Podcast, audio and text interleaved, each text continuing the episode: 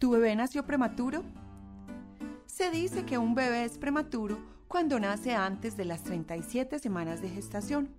Algunos de ellos tendrán que ser hospitalizados en la unidad neonatal y puede ser posible que estén separados de la madre inicialmente y que no puedan alimentarse directamente del pecho.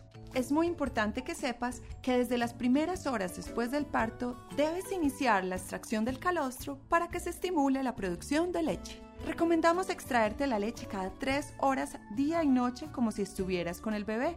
Así mantendrás la producción de leche. Esta leche podrá administrarse luego al bebé cuando pueda iniciar la alimentación y agarrarse del pecho materno.